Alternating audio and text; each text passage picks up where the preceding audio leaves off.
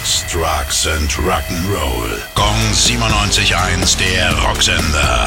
Rock News. Roger Taylor von Queen hat überraschend verkündet, ab Oktober eine Solotour in Großbritannien zu starten. Es ist das erste Mal seit über 20 Jahren, dass er ohne seine Bandkollegen auf die Bühne geht. Neben Queen-Klassikern will er auch die Tracks seines neuen Albums Outsider spielen, für das er fast alle Instrumente selbst eingespielt hat. Das Wacken Open Air 2021 ist abgesagt. Traditionell fände das Metal Festival eigentlich Anfang August statt, was die Veranstalter aber dieses Jahr für nicht mehr durchführbar halten. Optimistisch sind sie hingegen für ein Festivalerlebnis nächstes Jahr, für das die Tickets ihre Gültigkeit behalten. Außerdem arbeiten sie gerade an einem Event für September, da mit den anstehenden Lockerungen bis dahin ein Live-Konzert möglich sein könnte. Gong 97.1, der Rocksender. Rock News. Sex, Drugs and Rock'n'Roll.